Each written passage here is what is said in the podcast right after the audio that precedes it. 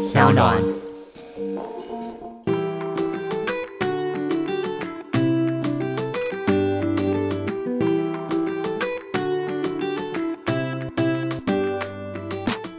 Hello，大家好，欢迎回到 Ivy 爱公威。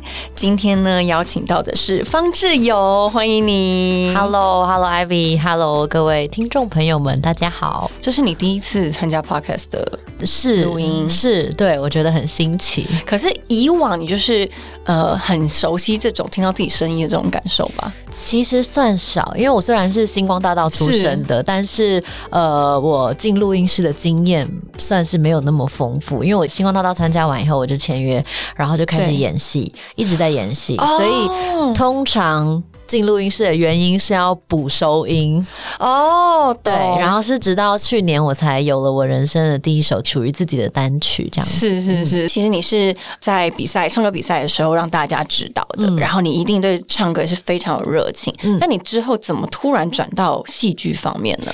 诶、其实那时候因为参加星光大道的时候年纪很小，十六岁。嗯嗯然后呃被淘汰以后，呃伟忠哥就签了我这样，然后我就跟他说，我伟忠伟忠哥，我就是想要出唱片，我要当歌手这样。我看到林宥嘉啊、萧敬腾啊都很厉害这样，然后他就说妞儿，你就好好去演戏吧，演戏也可以给你增加一些呃人生不同的历练，嗯这个对你唱歌也有帮助的。这样，然后啊，我就也算是有点就听话，然后就去。我记得我第一次演戏就是十八岁刚考完大学，因为我是学测上的，就是等于暑假比较长。嗯嗯嗯然后那时候第一次自己接了一部，呃，就是公司帮我接了一部电影这样子，然后就第一次拍戏，然后我什么都不懂，是电影，就是大是电影，荧幕上的是大荧幕的电影，还有叫《不一样的月光》，还有上映这样子。嗯嗯嗯它是有点像半纪录片式的电影。哦，对，然后那时候我也不会看 round down，不知道怎么准备剧本，然后一切就很荒谬的度过了那两个半月，都待在宜兰的南澳。嗯然后我就记得那时候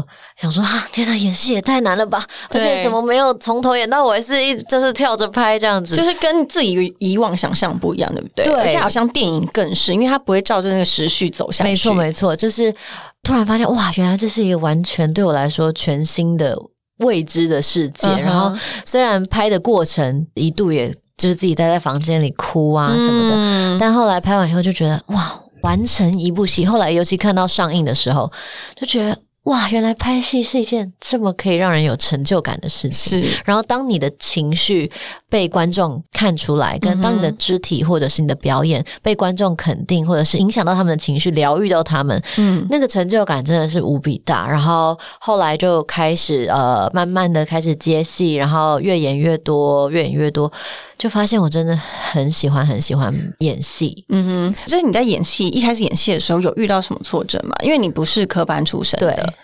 嗯，其实挫折蛮多的，因为可能科班的出身，对于拍戏就知道哦，他的程序是怎么样，该怎么那时候有前辈教你吗？呃，其实蛮蛮感动的，就是我觉得我人生中遇到很多贵人，这样就是拍每一部戏的时候的前辈演员呐、或者是导演呐、呃，摄影啊，都会很很温柔、很耐心的指导我。因为像我其实拍戏差不多十年有了吧，应该有你从十八岁开始，十八岁开始，拍，现今年要三十岁，呃，对也十二年了。真的耶，对，然后我就觉得，我也一路上听了很多经验，听到很多人就是遇到可能很凶的导演，或者是对演员很坏的工作人员什么的，但我就一直觉得，哇，我好像很 lucky，因为我觉得我一路上都被大家照顾的很好，然后就也很感谢。等于是有前辈在提醒你的时候，你会感觉会比较有安全感，是不是？，对，也是，然后也呃，一开始。签约进演艺圈的时候，也上了一些表演课啊、歌唱课啊等等的。那我觉得，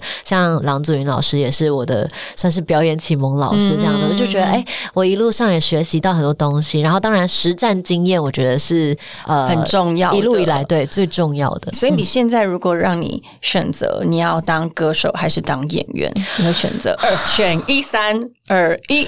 嗯演员好了。我当然还是很爱唱歌，然后我自己呃今年也有一些歌唱的计划，就是之后也希望很快可以跟大家分享。嗯，但是我觉得演戏对我来说，除了是个人的人生的目标，是希望可以带一点正能量给。给世人，因为我觉得这个世界虽然越长大越发现有很多灰暗啊、黑暗的地方，是但是还是有很多美好的。那我觉得，我希望是可以借有自己一点点小小公众人物的力量，把这个正向带给大家。当然，歌唱其实也是，但是我觉得在经由演绎不同的角色、不同的人格、不同的个性上面，除了我觉得希望可以疗愈到观众之外，我也同时在疗愈我自己。你也在从中成长，对不对？没错没错因为很多人都说飙戏是一件很过瘾的事情。是，然后尤其是跟资深演员或者是很厉害的演员对戏的时候，当他们像我们这次拍《粉红色时光》，很多很厉害的前辈演员，像田妞姐这样的，我光是跟她演那些母女戏、回忆戏什么的，她就是一个眼神或者是一个轻拍我的肩膀，我就会那个感觉就、就来了，啊真的耶！所以其实戏剧对你来说还是非常令你着迷的。对，而且我觉得我嗯可能比较喜欢热闹胜过一个人，因为像唱歌，比如说我就在录录音室自己一个人唱歌，但是是我当然也很享受那个一个人的那个自可己拍戏的话，就是一个剧组，然后很团体、很团结，就的感觉。是大家团结一起热血完成一部戏，你就会觉得那个感觉很棒。这样说来，其实粉丝应该觉得你的形象就会是那种比较温柔、温暖的、带有正能量的这样子吗？嗯你自己觉得大家都是怎么样看待你的？我自己感觉可能因为出道的有点早，然后 就是粉丝可能其实都觉得我好像一直就是啊可停留在小孩啊，子的那个年纪吗，？然后以前接演的角色也几乎都是可爱活泼、可爱活泼。嗯然后是直到我结婚以后，因为我也算是很早婚，然后25二四怀孕结婚，啊，啊然后隔两年又再生了一胎，然后今年要满三十岁，你真的看不出来耶！对，这就谢谢。我觉得要 真的，我觉得要生就早点生，就是我也觉得，嗯，这有好有坏啊，就对各有利弊。对但是我就觉得说，哎、好像真的步入家庭以后，让我开始呃，在表演上，或者是希望给大家认知的形象上面，也有一点点的不同了。嗯嗯嗯那自己今年要三十岁，因为我觉得可能我个性也是比较有点孩子气一点，就像比如说，我就超爱摩羯，摩羯的星座有些很多人说不像对啊，有像你这么就是外外显的吗？没有，大家都说摩羯很闷骚，而且摩羯怎么可能会演戏？什么啊？现在有没有演员是摩羯的，我就完了。很多很多。对啊，就觉得爱演戏跟喜欢沉浸在戏剧角色里面的人，应该是情感非常丰富的，然后很愿意去表达自己的另外一面的人。嗯，我觉得像家燕也是摩羯座啊，柯家燕。然后呃，我觉得是可能我的闷骚是在平常不表现，但是借由演戏的过程，借由角色的发挥，其实可以把很多自己平常不露出来的那一面拿给大家看。嗯嗯嗯，所以你到现在这么爱演戏，你说你演了十四、十二年了，对不对？嗯，你持续保有你演戏的热情的方式是什么？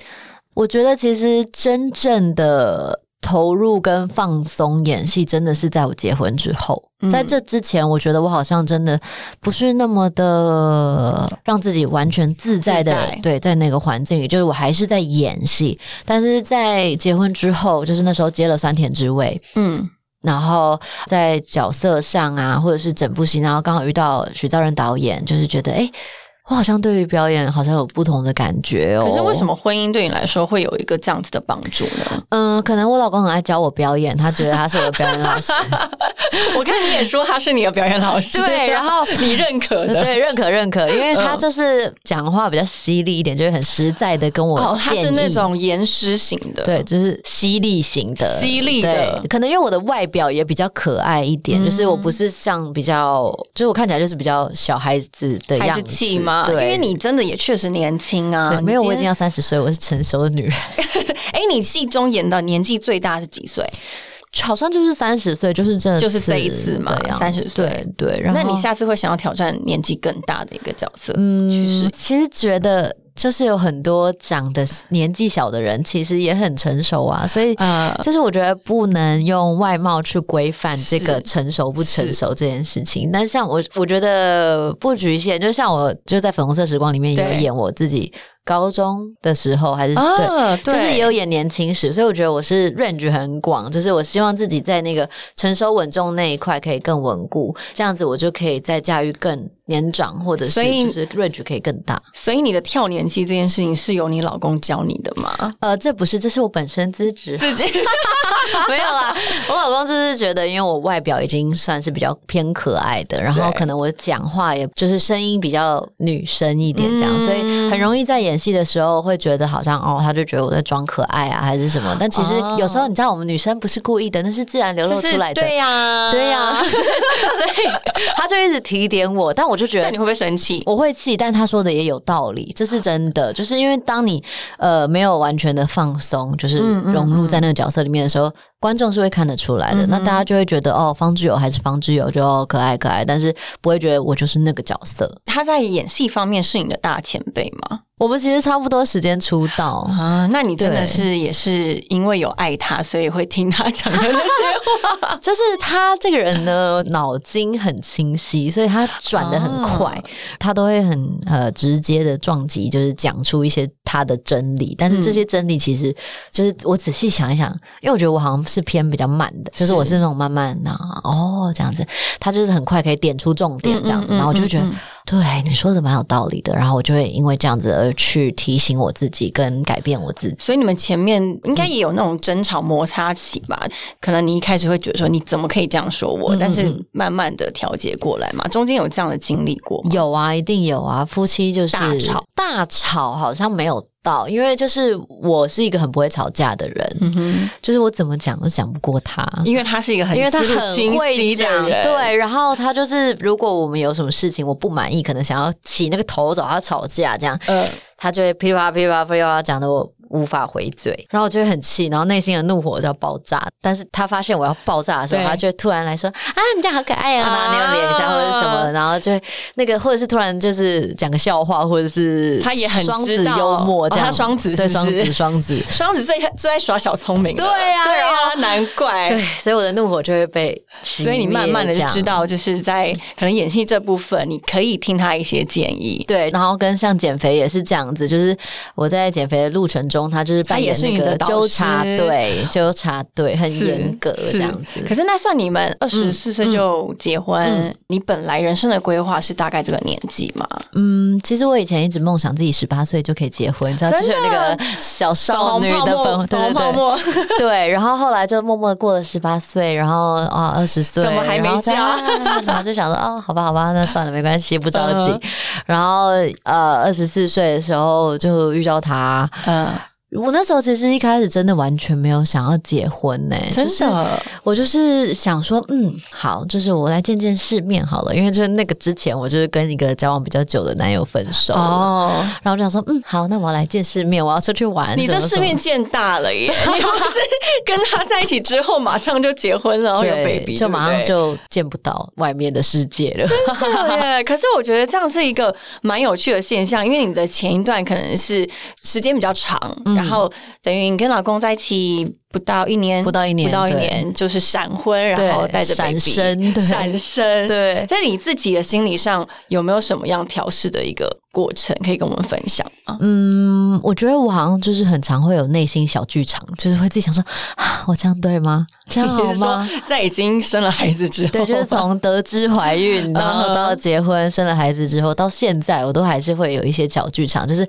自己打架自己这样子。然后，但是我觉得后来就可能也是本身就比较偏乐天派，我就觉得、哦没事，就是反正老天爷给你的。走一步算一步，没错，然后遇遇到每件事情都是老天爷要给你的，就是去可是大部分大家都会说，通常二十四、二十五岁是一个女孩的一个最黄金的时期。有些人觉得说，我要好好的追梦，我要好好的成就我的事业。嗯你有自己在这个方面，比如说人生的达成步调里面，你觉得有拉扯过吗？因为这个是来的很突然的嘛。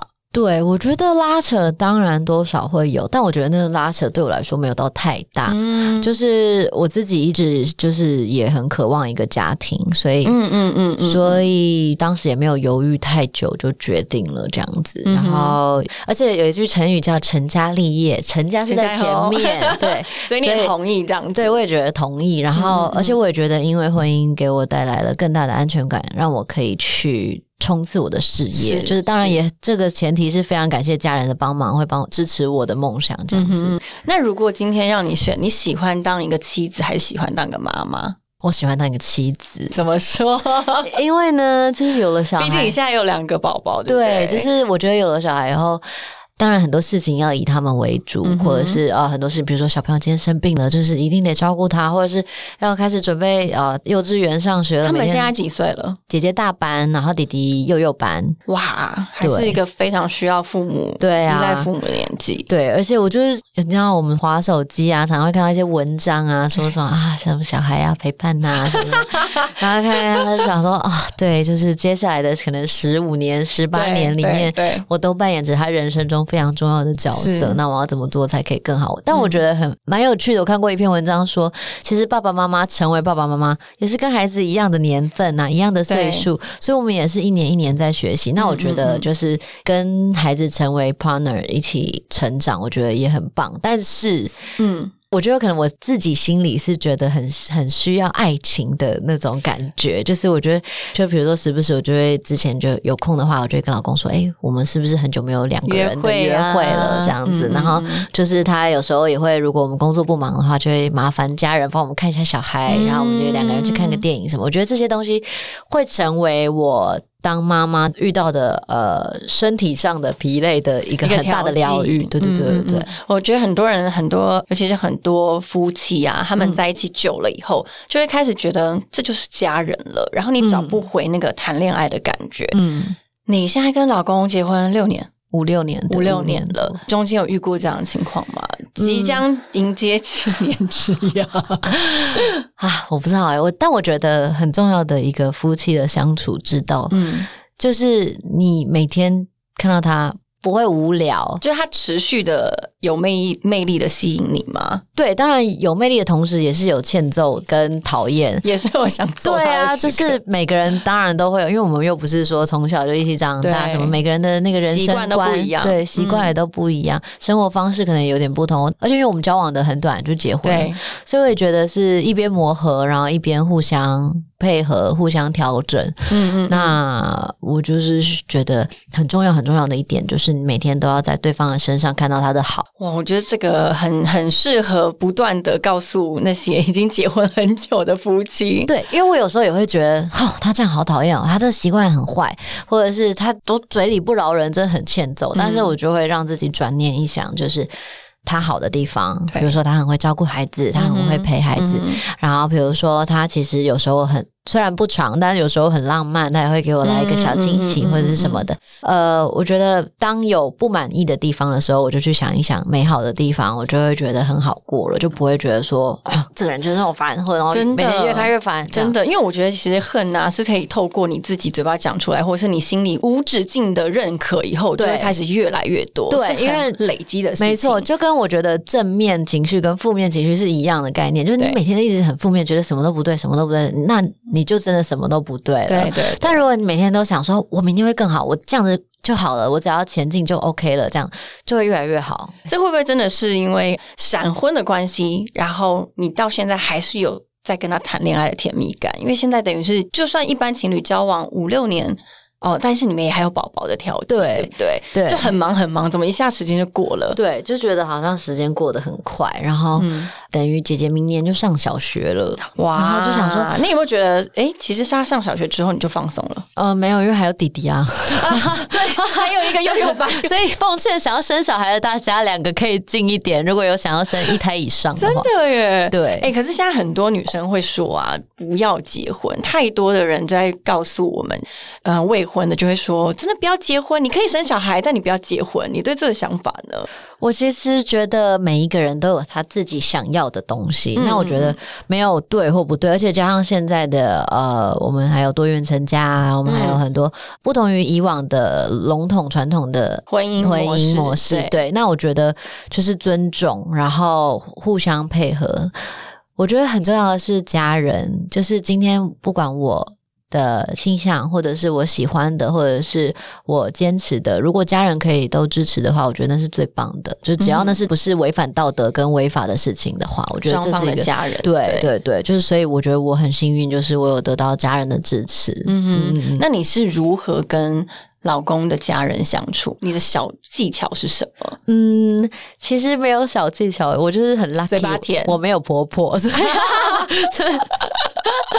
也没有说很 lucky 啦，不是啊，就是因为我婆婆不在了，是。对，然后呃，我跟我们跟公公一起住，一起住还有我老公的弟弟，哦，，对，这也是一个难事哎，没有，我觉得因为两个人两方本来就从小生长在不同的家庭，对。所以不可能会有完全完完全全一模模一样样的生活习惯跟方式。嗯嗯嗯嗯没错。但我觉得，就是我公公真的是非常非常 nice。就是我那时候一结婚，然后我们然后住过去的时候，他们家就是父子三人这样子，嗯就是三个臭男生，然后家里就是东西，他们没有餐桌，然后是是他们都在在客厅的那个桌子上、茶几上面吃饭什么的，然后我就说啊，怎么可以这样子什么的？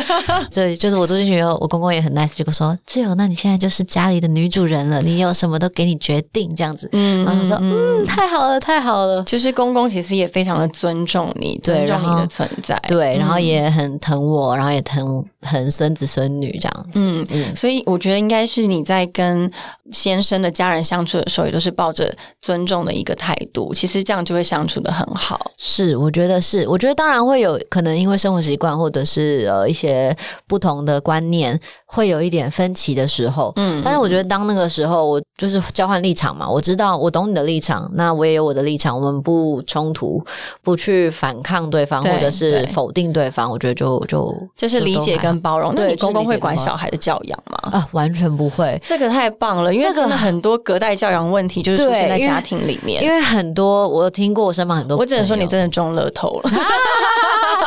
对，因为我公公跟我妈都是非常尊重我们，他们是完全哦，不介入你的家人也是。，对，完全不介入管小孩，可能会私底下偷偷跟我说：“你这样不对他太凶，嗯。或者是这样好吗？”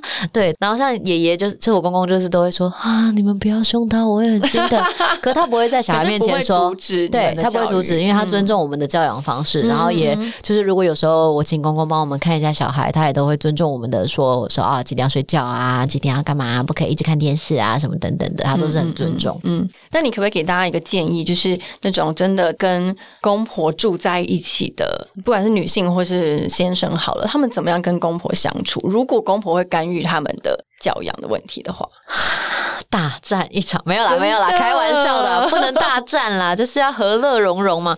但我知道很多，就是因为像当了妈妈以后，我自己也有身在很多那种妈妈社团里面，看到很多人抱怨，没？错没错，就是很多人应该是求救了。求救，对，就说怎么办？怎么办？我觉得他毕竟不是跟你血浓于水的的亲人，他是你的老公，你要携手走一辈子的伙伴的的家人，就是以礼相待。嗯，然后你的那个方式就是先忍着，没有，我觉得最重要的其实是老公，老公就是那个最好的调节剂，没错没错。对，所以真的有些这种中间人有点白目，对，就是其实我觉得最重点的是那个队友到底是猪队友还是神队友。真的耶。对，所以队友如果 OK 了，我觉得应该大部分的媳妇都会很 OK。其实怎但是如么怪的话，就是队友如都是队友的选错的话，没错。所以如果不满队友的家人的话，就对队友生气就好了，不要对家人们生气。真的真的，真的这样子可能真的争吵会少很多。对啊就只要跟老公吵就好。对对对对对 那如果你跟老公两个人都这么忙，你们要怎么陪小孩啊？诶，我们刚好很 lucky，就是刚好我们工作都错开。哦，对，就是也没有讲哦。之前都一直、嗯经纪人就一直说，哎，如果都忙起来就找保姆，找保姆这样子。然后对，那时候我们也说，哦，好啊好啊，如果真的没有时间的话，我们就请保姆来帮嗯忙家里顾这样子。就哎，刚好我们好巧不巧，工作都隔开了，都错开了。然后或者是刚好生弟弟那一年，就是我有生完以后就去拍戏，嗯嗯嗯，然后我们就有请一个保姆阿姨帮忙。嗯然后，但是也是几乎都是还是都是你们自己对，那只是弟弟小时候比较可怜，因为就是我们怕姐姐会吃醋，所以主要都在陪姐姐啊出国玩都没有带弟弟，什么的，对。所以，但就是最近开始，因为弟弟也大一点了，所以我们就都都自己。可是你们会分配吗？比如说家事，或者是呃，有些有时候盯小朋友功课啊，或者哦是洗澡啊，还好他们现在还没有功课，对，真对的。，呃，家事的话，我就是觉得我真的谢谢谢谢公公这样子，我们家有请打扫阿姨，哦所以也不用打扫。对，然后主要就是呃，如果是小朋友的起居生活，那因为我比较会煮，所以可能晚餐什么就是我张罗。那如果有时候我在准备晚餐的时候，他就会帮小孩洗澡啊，嗯嗯等等的，就是他也是很会照顾小孩的。这个是经过你们沟通以后，然后我们没有沟通、就是欸自然而然，自然而然他就是洗澡，然后你就是准备晚餐，对然后如果我们叫外送，有时候想吃外面的，嗯那就我帮小孩洗澡也 OK。我们是就是随时互补这样子，就是谁有什么需要的时候就就是你曾经提过啊，有了家庭之后，你就有一个安定的力量，然后让你在演戏的方面好像有更多更多的可以发挥，甚至你在角色上面的诠释又更好了。嗯，我觉得可能因为就是有经历过了生小孩子，嗯，然后呃结婚办婚礼什么什么的，嗯嗯然后住进我公公家，然后开始有不同的呃生活方式跟相处模式，还有带小孩啊，很多角色很多角色，对。嗯然后我觉得我自己好像变得更有安全感，嗯因为我觉得我好像被我的家庭保护着。嗯就虽然是我在照顾了我孩子，但我觉得是他保护着我。好像因为这个家庭，然后也因为我的老公是表演老师，所以比如说我请他帮我对剧本啊等等的时候，哦他就说：“我跟你讲，你这里不能这样演，你要怎么样怎么样怎么样你就记得我的提醒对了，OK？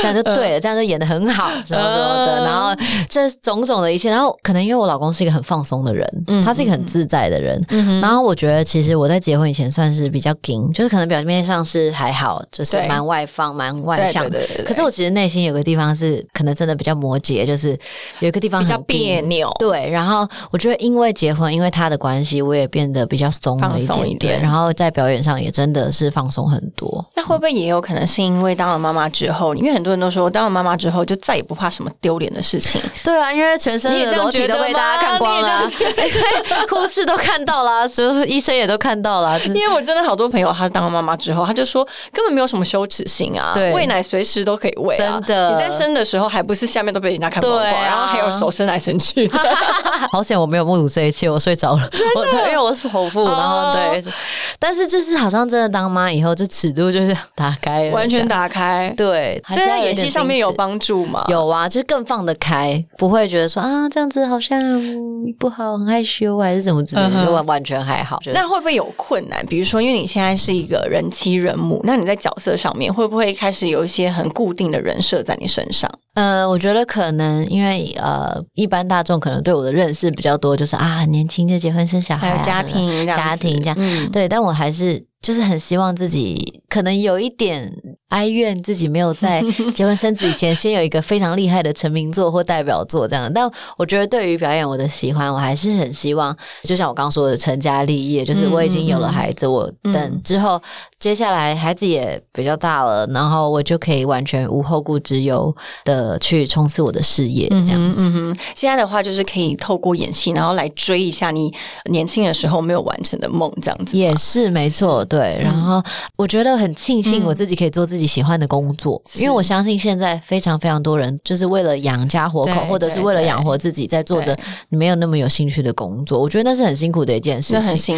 苦，就跟今天如果有一个林演来演戏，但他超级讨厌演戏的，那他就会觉得超不耐烦，对然后觉得而且没有办法享受在其中。对，我在等什么？为什么这么？就是会有各种很负面的东西。嗯嗯嗯当然，每一个行业都有自己的困难，对就像当空姐也有空姐辛苦的地方，是地地方地方地方 对，可能大家看起来很光鲜亮丽，就哇，这样很漂亮，可是都是有各自的对，就是每一个工作都有自己的难处。嗯但我觉得，如果可以做到自己喜欢的工作，我觉得真的是很棒的一件事情。嗯，那你在新戏《粉红色时光》里面的角色是是让你喜欢的吗？非常喜欢。可以跟我们聊一下这个角色是？嗯、粉红色时光里面的角色，他是我在里面叫做赵以彤，然后我是一个就是高中就被妈妈丢去美国念书，因为在那个戏里的那个年代，家长都会认为把自己的小孩送去美国念书就是最棒的、最好的，给他最好的。就对了。对，但是当时的赵以彤她没有办法理解为什么妈妈把他推开。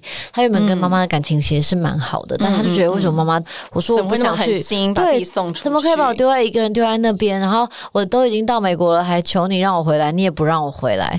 然后于是就开始了他的一个，我觉得是有点报复性的颓废人生。嗯哼，他就是你想要我在美国好，我就偏烂给你看，嗯对。嗯嗯然后直到他就是遇到他的前夫，然后后来又离了婚，嗯然后在他三十岁的那一年离婚失业，在美国待不下去了，没有钱，所以决定要回台湾。谷底耶。对，谷底谷底。嗯然后呢，因为跟妈妈他感情变得有隔阂，所以他也骗他，他其实已经到台湾了，但是他骗他说哦我还在美国没有回来，哦所以他其实连家人这一块，他自己也有非常大的创伤。是观众到时候看到第一集的时候，就会看到很震撼的，就是当我一回到家。准备好要见我妈妈的时候，她已经离开了。嗯，对。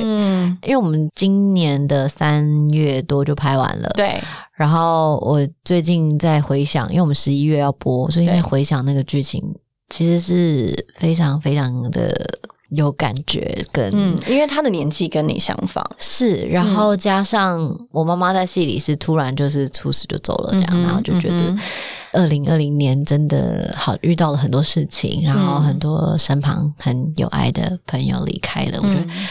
我觉得这部戏上映的时间点很对好，很对，就是我觉得借着这个机会，我也希望可以让观众有一种疗愈的感觉，就是。嗯嗯。当然，每一个人都有辛苦的地方，然后人生世界在走，永远不知道明天跟未来哪个先来，是，所以也是这部戏很想要告诉大家的，就是珍惜当下，嗯。然后爱要及时，有爱不要藏在心里就说出来，而且我觉得有时候，尤其是对亲人的爱的话，我觉得是不会经过任何时空或任何事件而改变。没错，没错，尽管比如说呃，我们那个时候的父母亲他不会表达自己的爱，嗯，但是我们是新一代的。新一代教育下来的人，嗯。我们可以去表达，我们可以就是勇于的告诉你的父母亲你是多爱他。没错，没错，其实真的是因为像你说的，二零二零年我们大家都过得蛮辛苦的，嗯。然后也有很多事情我们过不去，嗯。甚至还在错愕中。嗯，但是这个年还是要过去的，我们只要把握当下，然后好好的、好好地告诉身边的人到底有多爱他。没错，没错。而且我觉得有呃，我之前拍戏的有一句台词很有意义，他说：“嗯、人们常常把自己最真实、最负面的那一面都丢给了自己最亲密的人，没错。但是反而对陌生人，我们充满了礼貌、嗯。尊重跟爱护。嗯，我觉得这个东西是很值得反思的，因为像我自己以前也就是很常跟我妈吵架啊什么的，就是我觉得家人你往往会说出其实是最伤人的话语，对，因为你觉得他永远都在，对。可是其实这是一个很错误的观念。没错，没错，而且其实家人才是真正的会陪伴你永远的一个最重要。所以也因为看到这句话，就我自己也很时时提醒自己，不要对最亲密的人说出最伤人的话这件事是情。是，嗯，所以在这个剧中的角色呢，其实你在饰演他的过程中，自己也学习到了很多。是借由这个角色，因为他在戏里就是一个卤蛇，前面就是一个超级卤蛇，然后就觉得 后面人生变得很惨，但是他应该也有自己的一些感悟。是，就是呃，这故事是大概是这样，就是因为妈妈的离开，聚集了他以前的年轻时的同学是们，一群好朋友们。然后这群好朋友们呢，不小心，反正他们就是意外的打开了他们曾经埋下的时光胶囊，看见他们年轻时二十岁的自己对未来许下的愿望。然后也因为这样子，我看着这些长辈们的呃弥补自己遗憾，或者是在讨论有什么后悔的事情啊，嗯或者是啊什么东西没有原来当时年轻的时候以为可以抓住，但其实我们都错过了。对对所以我觉得得这些东西也在剧中，除了疗愈到我的角色之外，也疗愈到我本人。本人对，然后加上我们的前辈演员们都非常的厉害，林伟大哥啊，好啊，期待哦！呃呃，琼子姐啊，秀君姐啊，然后包正芳包姐啊，然后是还有郑怡大姐，然后还有嗯田妞，田妞演我的妈妈这样，然后我就觉得、嗯哇，看这些前辈资深前辈们尬戏，然后很享受，然后也觉得好像自己。不知不觉的也跟这个角色融为在一起，被他们疗愈了，这样子。而且他们真的是也是在现实中是一个长辈，然后带领你走向这些东西。没错，没错。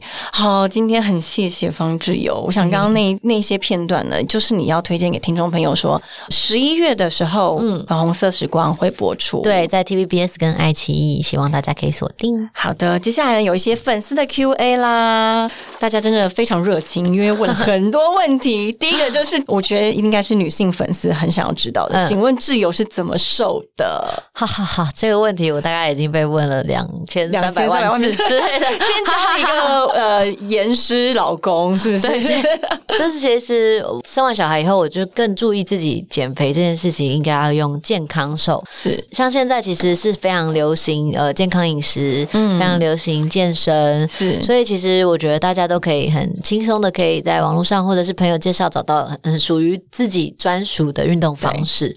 那我自己呢，是我喜欢跑健身房。我喜欢给教练上课，因为我觉得教练上课可以针对我的局部，比如说我想要练腹肌啊，或者是我想要线条感重一点的时候，教练就可以马上很清楚的知道我要练哪里。重训的方式，对我喜欢重训，然后有点高间歇式的的运动这样。然后之前因为怀二宝的时候也接触了空中瑜伽，我也很喜欢。但反正我觉得有一句很重要的话，就是要告诉大家，就是千万不要以为你很认真运动就会变瘦了，没有这件事情，真的没有这件事情。尤其是呃，如果你很密集的开始运动的话，其实一开始是会变重的，是因为你的肌肉在增生。对，最重要的其实九成都是在吃。对啊，饮食真的是占很重要。没错，就是你管好自己的嘴。没错，就是你今天没有办法戒零食，你没有办法戒糖，你没有办法不吃油炸的这些，你就不要来跟我说你怎么办，我永远都瘦不下来。真的耶，我觉得很多时候就是，比如说我们爱运动或爱健身，或是自己对健身有一个想法的人，常常会疑惑，想说如果你没有很大的毅力跟耐力的话，真的就不需要来问我们这些问题，因为你要自己去知道怎么样控制好你自己。没错，没错。然后当然运动很有帮助，没错，而且运动会增加你的代谢嘛，你代谢会变好，以后人整个气色也会变好。对。但我觉得呃，真的在饮食上要非常非常严格。像我自己就是真正的瘦下来，就是有靠饮食，对，曾经半年的饮食运动，然后吃保养品这样子。嗯嗯。然后呃，我就是那半年真的是完全，因为我超级热爱喝奶茶。哇，你该不会全糖吧？没有全糖啊，但是我我很喜欢喝奶茶，然后我很喜欢喝牛奶，就是拿铁。所以你戒奶戒了？我戒奶戒了四个月吧，差非常多，差很多。大家会说牛奶牛奶是好东西，可是它就是其实是热量高的。是啊是啊。然后我就是完全戒糖分，所有的糖分，然后戒奶，然后戒油炸的。只有早餐吃淀粉，然后淀粉还只吃若梨或者是燕麦那种，对，就是健康淀粉。其实现在回想，真的是蛮难熬的，就没有想要再来一次。但是你现在应该应该已经习惯这样的饮食方式了吧？呃，我大概那时候维持了半年，然后后来因为去年中就开始出国玩，对，然后出国玩当然就是要吃美食啊，是啊，所以就是先抛开一切的规则，这样子卸下所有的烦恼。对，所以那时候开始就放肆吃吃，然后刚好去年又去大阪，又去哪里？又去冲绳，然后又去澳洲，就各就各种去就对，然后就各种吃，然后回来两个两三个月后没胖吗？一公斤多，才一公斤，对，然后我就想说。原来我可以这样吃吗？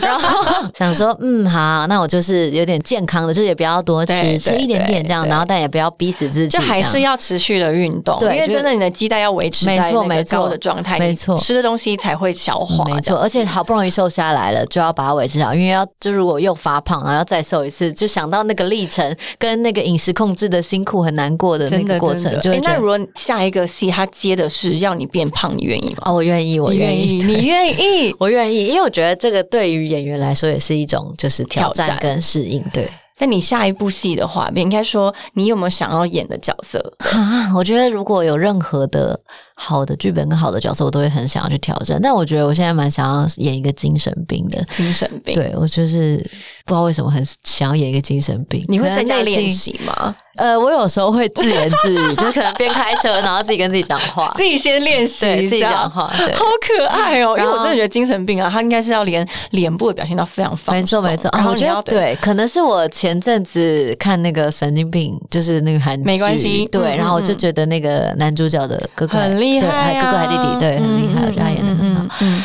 然后我就自己也很想要挑战一些比较特殊的角色，真的。好，还有一个网友问说，呃，他跟哇，这好 detail。她说她跟她男朋友交往三四年了，然后呃两个人也都三十三十岁左右，但是男友的薪水一直只有三万左右，说要换工作又没有行动，这样该结婚吗？嗯，其实我觉得。就是要不要结婚，跟男生有没有冲劲不能构成一个直接关联。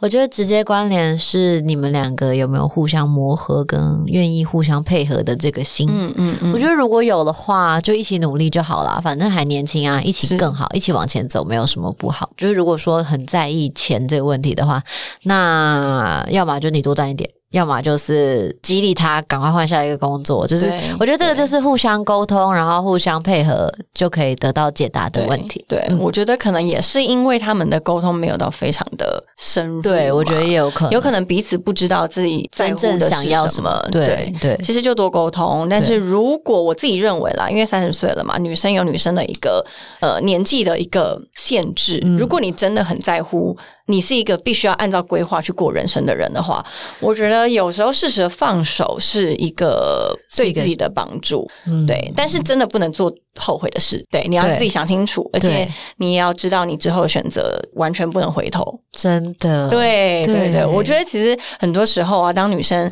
开始埋怨另外一半没有到达她自己想要的目标的时候，我觉得趁这时间还是先努力自己吧。其实我觉得，就是当你觉得对另一半不满意的时候，其实可以先换位思考，你可以先转过来看看自己，我哪里可以更好，我哪里可以表现得更多，嗯然后让自己先。改变起来，先动起来，我觉得这是一个很棒的事情。而且其实现在，呃，我觉得女性主义越来越强烈，然后越来越被大家所重视，大家越来越尊重女性。如果你觉得她赚的不够多，那你赚多一点也可以啊。对啊，就是我觉得这是一个不是一个不能构成一个问题。如果双方互相配合的话，对对对，嗯我也同意。嗯，好的，今天非常谢谢方志怡哦，好期待你的新戏，啊！谢谢谢谢，希望大家多多支持粉红色时光，好的，我们下次见喽，拜拜，谢谢，拜拜。